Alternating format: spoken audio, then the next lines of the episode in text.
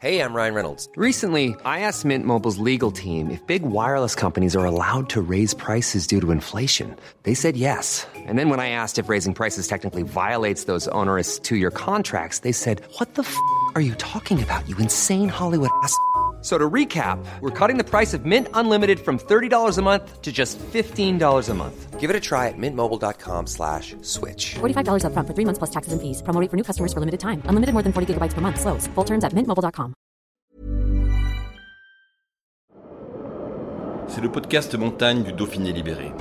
Les interviews et les récits, les légendes de l'alpinisme, les champions de ski, le jour où tout a basculé, les grandes et les petites histoires, les exploits et les expéditions, mais aussi les drames, les sagas, les inventions et les pionniers. Voici Histoire d'en haut.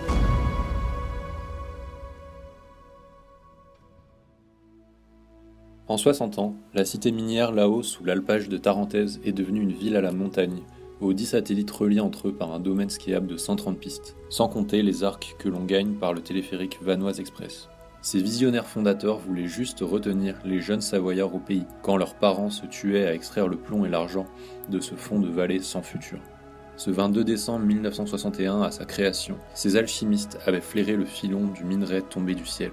Leur gisement d'or blanc, véritable laboratoire des sports d'hiver, est devenu la station la plus fréquentée au monde, avec 57 000 lits et 2,5 millions de journées skieurs. Un reportage d'Antoine Chandelier.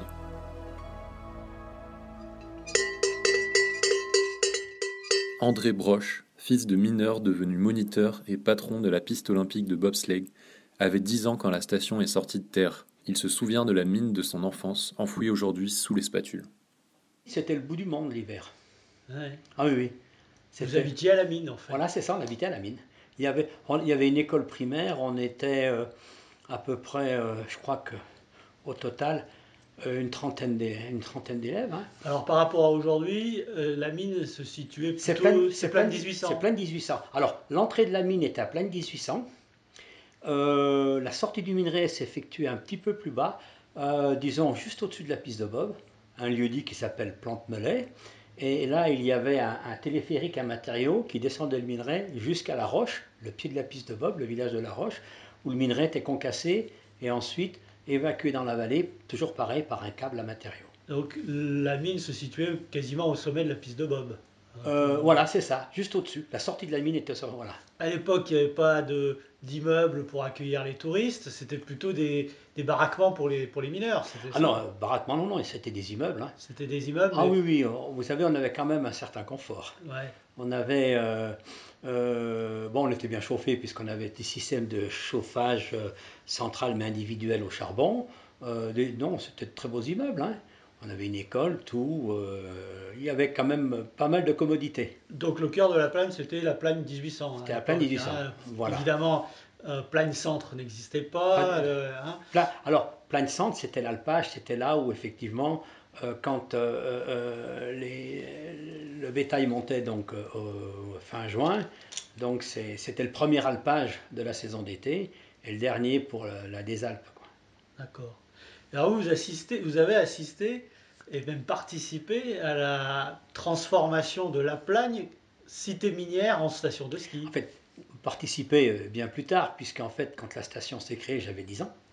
Euh, C'était l'hiver de mes 10-11 ans. Euh, mais c'est vrai que l'hiver précédent, quand on a vu arriver un hélicoptère, bon, c'était quelque chose de- d'exceptionnel, quoi, parce que bon, on- c'était vraiment le bout du monde. hein. Euh, du mois de, du mois de hum, septembre, donc au moment de la des Alpes jusqu'au moment de, euh, de l'alpage, on voyait plus personne à la plagne. Et votre papa a participé, non à la- Qu'est-ce qu'il est devenu? Il était mineur? Est-ce qu'il Ben, a, ben, mon père il a une était reconversion touristique? Non, non, ben, mon père était mineur et malheureusement, comme la plupart des mineurs, ceux qui ont vraiment travaillé au fond, euh, ben, il était atteint de la silicose et il a arrêté de travailler, il avait 50 ans. En quelle année Euh, en 1969. 69. Donc il a vu la création de la plagne, Ah, ben, de bien la sûr. station. Oui, Qu'est-ce oui, qu'est-ce oui, qu'il en pensait? Ah ben, euh, pour eux, en fait, pour les gens qui travaillaient à la mine, euh, c'était un bien, puisque bon, ils, savaient, ils savaient tous le dégât qu'avait causé la silicose au niveau des, des gens qui, qui avaient travaillé à la mine. Donc, c'était un débouché pour les enfants. Ça a été peut-être moins, moins flagrant pour les gens qui habitaient en vallée, puisqu'en fait, à l'époque, Mako vivait de l'agriculture, du bois, puisqu'il y avait, je crois, 5 ou 6 scieries à Mako, donc exploitation forestière, l'agriculture. Certaines personnes travaillaient à la mine de la Plagne, mais travaillaient à temps complet. Il y avait encore jusqu'en 1960 la mine de charbon à M. D'accord. L'histoire de la création de, cette station, donc on la doit à un des maires des, des quatre communes. Hein.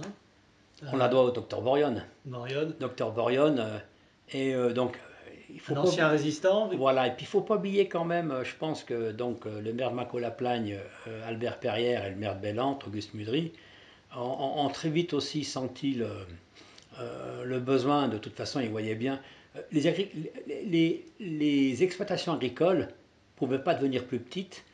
Euh, le terrain avait été morcelé, morcelé, morcelé. Euh, la plupart des familles qui, euh, qui exploitaient avaient, à part quelques-uns qui devaient avoir 10 vaches à lait, les autres avaient 5-6 vaches à lait maximum. Ils ne pouvaient pas en avoir plus parce que c'était par rapport à la production de foin. Donc, les trois maires, donc le leader c'était le docteur Borion. Qui était le maire de. Le maire d'Em. Oui. Et qui était le docteur, le docteur de, de tout le canton. Alors il y a eu des oppositions au début, non? Euh, Alors écoutez, moi j'étais quand même trop jeune pour, euh, pour m'en rappeler, j'avais 10 ans. En plus, j'habitais la Plagne, donc l'hiver, on ne descendait pas dans la vallée. Euh, bon, ça a été très très animé. Hein. Effectivement. il a fallu. me rappelle. il a fallu acquérir le foncier? Alors non, à la Plagne non, puisque le foncier de la Plagne était l'alpage, donc l'alpage était communal. le seul foncier qu'il a fallu acquérir, c'est le foncier pour pouvoir tracer la route de la Plagne. D'accord la, route de la Plagne est tracée à 90% sur des terrains privés. Et là, ça a été... Euh, euh, Parce que la route de l'époque suffisait pas? Ah non, c'était une route... Si vous voulez, la route de la Plagne, la route de la, donc de la Roche et de la Mine, c'est à peu près 10 ou 11 km. Aujourd'hui, elle en fait 17. Donc euh, c'était vraiment très raide. D'accord. Très raide et accessible uniquement en hiver aux, aux véhicules 4x4. Donc il y avait des jeeps, les fameuses jeeps du débarquement, les jeeps Willis. Et nous, euh, habitant, euh, habitant la, la, roche ou la mine, on avait un, un, petit car qui était un, latil. Les latils, c'est des anciens euh, tracteurs forestiers ou petits camions qui étaient fabriqués en France, et 4x4. Donc, de mémoire, on était à peu près une quinzaine de personnes dans ce minibus qui descendait deux fois par semaine. Donc, on pouvait aller dans la vallée quelquefois euh, euh, avec ce bus, mais c'était uniquement des véhicules 4x4. D'où cette euh, ambiance de bout du monde hein, que, vous Ah oui, non mais hein, c'était vraiment en hiver, ça devrait être une, ah ben, sensation d'isolement. En fait, le seul, les seules deux périodes où on voyait du monde en hiver, il y avait le concours de ski, parce qu'il y avait un, il y avait un ski club à La Roche qui était patronné par par la mine. Et il y avait donc, dont le président, je crois, était un des responsables ingénieurs de la mine. Et euh, il y avait une course de ski euh, qui partait, une descente, qui partait d'M2000, de la Plagne, euh, qui passait vers, vers, la, vers, la, vers, la, vers Plagne 1800, donc vers la mine de la Plagne, qui continuait jusqu'à La Roche. Mais on y montait comment? Eh ben, les, les, skieurs montaient le matin avec, avec des jeeps jusqu'à la mine, et ensuite ils continuaient à pied. De la mine, ils montaient sur la piste en portant les skis sur l'épaule. Et donc, euh, et ils avaient, bon, euh, euh, il, il, la reconnaissait un petit peu. Certains partaient du bas pour reconnaître la piste. Et donc, une fois en haut, quand tout le monde était en haut, ben, ben, c'était l'ordre de départ et tout le monde descendait. Il n'y avait, donc, il y avait pas d'entraînement, rien du tout. Et il y avait l'après-midi un slalom à la roche. Alors, 1961, le 22 décembre, hein la station ouvre, trois téléskis, hein, je crois. C'est ça, oui. oui. quelle est l'ambiance? Je ne sais pas si je suis monté skier à Noël 60 à la Plagne. On est monté voir, on a peut-être skié une fois ou deux sur les petits tire-fesses, parce qu'on skiait déjà, on avait déjà des skis. Hein. Euh, à l'époque, le domaine se réduit à trois téléskis. Hein, trois téléskis, le Biolay, euh, il y avait un téléski débutant, le petit téléski de la Lovatière. Euh, bon, tout a changé de place puisque en fait le terrain était bouleversé complètement. Hein. Je me rappelle pas, le, mais il n'y avait pas de mémoire, du moins de mémoire, si je fais encore un peu de mémoire sur, sur ce, Noël d'ouverture. Euh, il n'y avait pas grand monde. Il y avait deux hôtels. il y avait un hôtel, le Christina, les Isba, euh, c'est tout. Donc, Et alors par contre, vous allez être témoin, même acteur, hein, de, de l'épopée que va être la croissance de cette station, aujourd'hui une des plus grandes au monde. Euh, quels sont vos souvenirs? Qu'est-ce qui vous a marqué? Ce qui m'a marqué, un peu difficile à dire, euh, l'entrée au club des sports. Puisque, bon, on skiait tous un petit peu, mais bon, pas très bien. Euh, et euh, donc, à l'époque, euh, Gilbert Vivet, qui a été président du club des sports pendant très longtemps, qui était de Mako, qui aussi avait, bon, skiait, faisait de la montagne déjà à l'époque, euh, voyait déjà le, développement, avait, avait fait venir à la Plagne un, un début de saison, en 63 je crois, des jeunes de la vallée, les jeunes de la mine, et puis ceux qui skiaient à peu près bien, eh bien euh, pour monter un club des sports. En fait, il y avait déjà deux trois skieurs quand même qui, qui... Est-ce que les mineurs sont devenus des moniteurs de ski ou comment ça s'est passé? Non, non, Leurs non, enfants, leurs enfants. Ben oui, Vous, par exemple. pas beaucoup. Ouais. C'est pour ça qu'il a fallu faire venir des gens de d'autres vallées, de Chamonix notamment avec Pierre Leroux. Alors, euh, bon, ça c'est Pierre Leroux est venu pour diriger parce qu'à l'époque, quand euh, on a, quand la station euh, s'est créée, il y avait, il y avait un très très bon skieur à La Roche, hein, Armand Gazzoni. Euh, hum, il y avait deux trois autres skieurs, euh, mais bon, tous déjà avaient un emploi. Euh, certains travaillaient déjà à Tignes, mais il n'y avait pas de moniteur capable de monter, de créer l'école de ski de, de plein de centres. C'est pour ça que le- le- les, promoteurs, les responsables de l'école ont fait appel à, à Pierre Leroux, qui, à l'origine, de mémoire, était aussi responsable du service des pistes juste un an avant qu'André Marzolf arrive. Donc il était à Chamonix comme guide, Ouais. mais l'hi- l'hiver il était à Méribel. il était à Méribel. Alors vous, donc pisteur en Oui. 1967. hein. Euh, quel âge vous avez la peine euh, Ah ben, 16 ans et 16 demi. 16 ans, hein.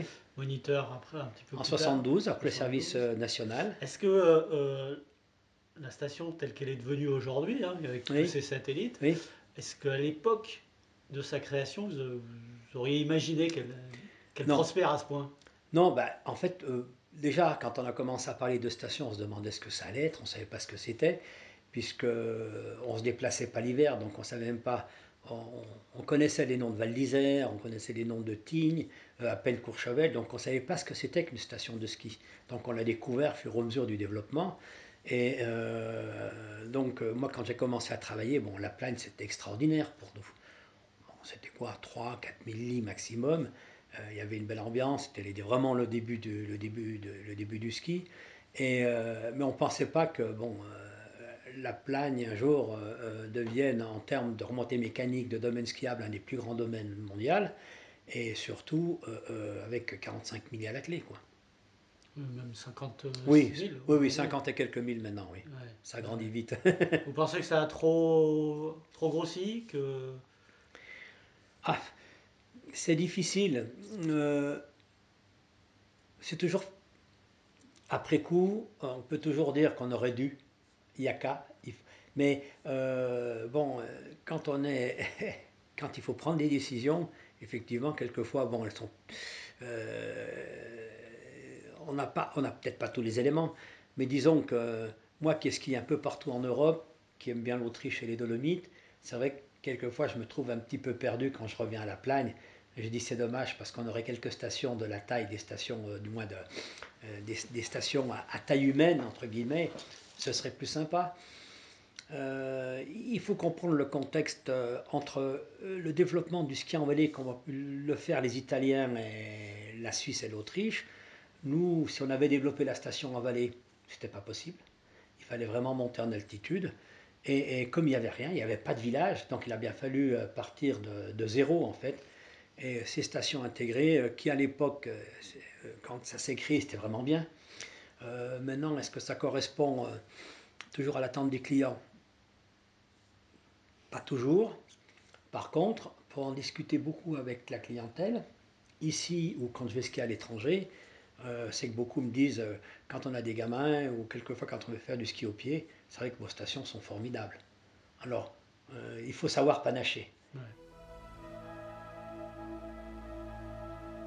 Plagne a ses fidèles.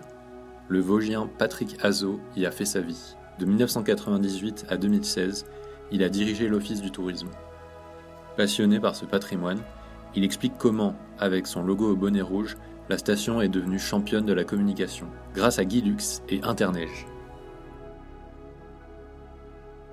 Alors là, c'est une histoire qui est, fabuleuse là aussi parce que bon, le premier logo de la plaine qui est, créé, c'est un petit, voilà, il fallait orienter les gens, il fallait montrer euh, à quoi ça ressemblait. Donc en gros, il y a un premier logo qui est créé autour d'un soleil, un, doigt, enfin c'est un gant de ski euh, et qui oriente, donc qui montre euh, un espace voilà, ça sert dans les premières années, ça sert à orienter un petit peu les, gens dans les différents espaces. Et puis, euh, il va se passer un événement euh, important, c'est la Plagne est sollicitée pour accueillir euh, la, fameuse, la fameuse émission de Guilux à l'époque. Interneige. Interneige. Et là, c'est autre chose, c'est une diffusion nationale d'un seul coup, avec une compétition qui est très en vogue. l'opposition entre les différentes stations. Il y a, il y a déjà germe le, côté économique de l'intérêt de cette émission qui permet une ouverture d'un seul coup à, tout le monde. Et là, il faut avoir une représentation. Alors la représentation ski, pas de problème. La représentation euh, euh, physique, ben, la station est là, mais il faut pouvoir communiquer. Et puis, euh, Jacques-Yves Bérard, qui est le directeur de l'époque, est en place. Il y a un, graphiste qui, est, qui est là, qui est Mathieu Diès, qui est en vacances. Et puis, ils se connaissent bien, ils discutent. Et puis euh, Jacques-Yves Bérard dit à, Diès, euh, il faudrait que tu me, tu me crées un, un, petit logo, on va avoir une émission de, de, télé importante, euh, notre logo n'est pas suffisamment représentatif, essaye de, de, me dessiner quelque chose. Et il prend les petits soleils qui existaient et il les met dans une paire de lunettes de soleil. C'est comme ça qu'il démultiplie ce petit soleil au départ, il le met dans les, comme un reflet puis le logo n'est pas encore euh, extrêmement performant, cette paire de lunettes, oui, ça, donne quelque chose. Puis l'idée euh, qui germe dans, l'idée de, Mathieu Diès sur le bord d'une table, euh, il fait un bonnet. Au-dessus de cette paire de lunettes, il fait un bonnet rouge, et puis d'un seul coup, le bonnet est né. Et Quelle année? et eh ben, C'est 66, c'est pour la création, donc de, pour, pour, les Jeux Interneige, et c'est la première, la première version qui va, euh, qui va être développé. Et alors là, à partir de là, c'est une communication qui n'arrêtera plus, puisqu'aujourd'hui, le logo, euh, malgré quelques modifications mineures, on va dire, reste toujours euh, l'emblème de la station. Il est une des clés de la réussite de la plane, ce logo? Alors, il a certainement, bon, la clé, c'est les hommes. Prioritairement, c'est la clé, c'est les visionnaires, c'est les gens qui ont créé et qui ont développé un petit peu cette, cette station mais euh, il a été un support euh, extraordinaire de communication parce que derrière tout de suite il a eu un impact par le biais de cette émission de télévision, un impact euh, national. Et personne n'avait, jusqu'alors il y avait d'autres stations qui concouraient pour Interville, mais personne n'avait misé aussi, hein, de façon aussi importante sur, sur l'emblème et l'emblème significatif, bah, le bonnet, le ski, les lunettes de soleil, ben voilà, on est dans un environnement qui est à la fois de vacances, et puis qui est, qui est très significatif, et c'est parti. Donc euh, voilà, quelque chose qui est, qui est quand même euh, très important. Et puis l'évolution qui viendra, euh, que je raconte également dans, dans mon bouquin, c'est-à-dire les modifications pour que ce logo devienne un, élément de, communication. Au départ, on voit bien que le logo est, utilisé sous une forme un petit peu différente, avec des graphismes de lettres qui n'ont rien à voir, chacun se l'approprie. Puis en 82, Là, on, passe à une structuration. Ben, la station a grossi, euh, il commençait à avoir une démarche de marketing, et là, il faut structurer. Donc, il y a un slogan qui est trouvé toute la montagne en 10 stations. Le logo est calibré et il est euh, imposé à tout le monde pour être utilisé sous une seule et même forme avec ce, slogan qui sera développé.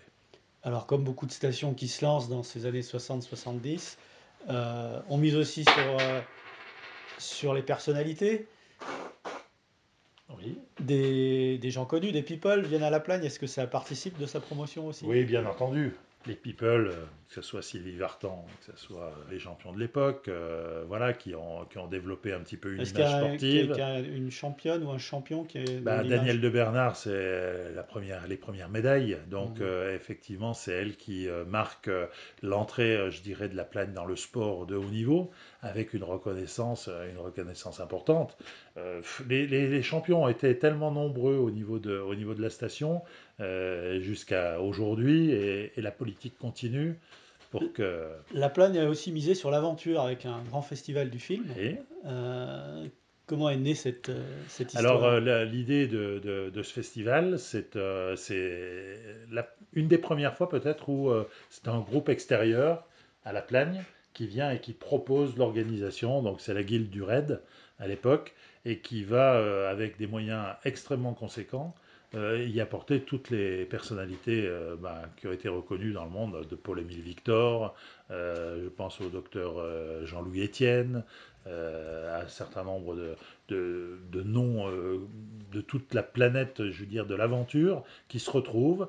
Et l'idée, elle, elle, elle, va perdurer pendant de nombreuses années au niveau de la Plagne. L'idée, elle est simple. C'est on amène un certain nombre de personnalités, on leur fait pratiquer toutes les activités que la plaine peut développer autour du ski, autour de, l'environnement, et on communique largement auprès des médias. Et ça, ça a été euh, cette structure. Et on le fait au moment des fêtes, un petit peu de Noël, début de la saison. On lance la saison comme ça. Et c'est fait avec, euh, au départ, le festival du film euh, d'aventure.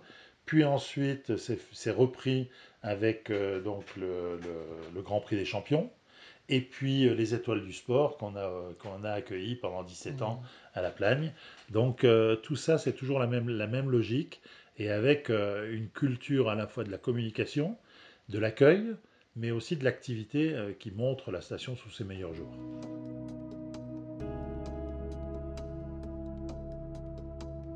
Parmi les ambassadeurs de la Plagne, il y a des anciens champions, comme la skieuse Ingrid Laforgue, qui faisait partie de la génération glorieuse et sacrifiée de 1973, exclue de l'équipe de France à Val d'Isère. Elle a rebondi dans la station où elle a toujours un magasin de sport. On nous a expliqué que c'était terminé. Voilà, alors donc pas, on n'avait rien prévu nous. Hein. On n'avait pas de métier, on avait, on pouvait pas enseigner le ski, on pouvait rien faire, rien. Donc bon, voilà. Après, Rossignol nous a employé un peu pour aller entraîner des, jeunes. Et c'est comme ça que j'ai rencontré Monsieur Legout. Euh, Donc le promoteur de la station. Le promoteur de la, station qui venait visiter euh, cette station-là. Et, là, il m'a proposé de, de, venir à la Plagne, si ça m'intéressait, pour deux ans, pour promouvoir cette station je n'étais pas très forte hein, pour ça, parce que pour l'élocution, je suis pas très forte. Et bon, ils ont été très très gentils. Et après, il m'a dit, mais après les deux ans, si la station vous plaît, vous convient, on a une station, c'est de Bellecote, qui va qui, qui, est en train de se créer, c'est pour ça que moi je, je vous emploie. Euh, et, et, vous, et vous pourrez ouvrir un magasin là-bas si vous voulez. Voilà. Magasin de sport que vous avez toujours Hein? Oui, oui, oui. D'accord. Et ça consistait en quoi, faire la promotion de la plagne? Eh bien, il fallait... Euh, bon, déjà, une chose qui m'allait bien, c'est que je recevais des, des, personnages, des personnes qui étaient susceptibles d'acheter des appartements, et j'allais les faire skier, leur montrer tout le domaine skiable, leur, leur faire découvrir tout ça. C'est l'époque où la plagne prenait de plus en plus d'ampleur, puisqu'il y a plusieurs satellites qui vont sortir de Terre. Il y avait plein de villages euh, M2000 et ils allaient créer, ils créaient plein Belle-Côte. D'accord. Voilà. Et euh, quelle était l'ambiance à l'époque? Oh ben, C'était assez convivial. Euh, oui, tout le monde se connaissait, c'était un peu la fraternité, c'était sympa. vous, êtes, vous, êtes, arrivé au milieu de l'aventure de la plaine quelque part. Oui, ça avait déjà commencé un petit peu, mais oui, j'ai enfin, j'ai vu apparaître beaucoup de, petites, euh, de petits satellites comme euh, avec Belle Plagne, euh, ces, toutes ces stations annexes. Et ben oui, on se connaissait tous et puis on, se serrait tous les coudes pour que, que tout marche bien, que, qu'on reçoive les gens correctement et tout. tout. C'était la grande période aussi où, en été, il y avait beaucoup d'animations. Euh, notamment, il y avait du tennis, vraiment avec des stages, des, choses comme ça. C'était vraiment c'était sympa. On vous a fait venir pour votre notoriété à l'époque. Est-ce qu'il y avait d'autres ambassadeurs de la Plagne comme vous euh, Pas des ambassadeurs, mais il y avait par exemple, il y avait euh, Daniel de Bernard qui était native du, coin de Mako. Euh, elle, c'était la championne régionale. Voilà, voilà. Euh, non, mais sinon, non, oui, j'étais. Mais il n'y a pas eu d'autres personnalités du showbiz, non qui, qui, qui ont aussi... Alors, le showbiz, euh, il y a eu Véronique Sanson. Bon, j'ai vu passer Gérard Jugnot, j'ai vu. Enfin, on invitait, oui, euh, des personnalités. Je trouve que c'est une station qui est, qui est relativement familiale. Elle est, de par son domaine skiable, qui est quand même assez facile, il faut le reconnaître, bien que si on veuille, on peut aller chercher des belles pistes euh, un peu compliquées aussi, mais c'est dans l'ensemble quelque chose de, de- d'accessible. Bon, on nous parle toujours de ma petite station de Plan Belle Côte, ah, ah, cette grande barre d'immeubles et tout, mais en fait, oui, c'est une barre d'immeubles, mais où on y vit quand même pas mal, et où on est au pied de- du ski, euh, euh, au pied du glacier, au pied de pas mal de choses, et c'est assez sympathique.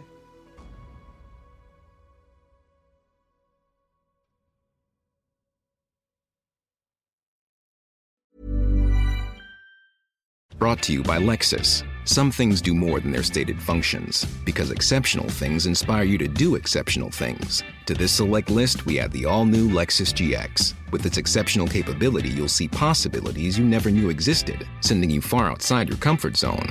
But as much as the GX challenges you, it also spoils you. Its intuitive technology and luxurious features mean that wherever you go, you'll never go without. Live up to it. The all new Lexus GX.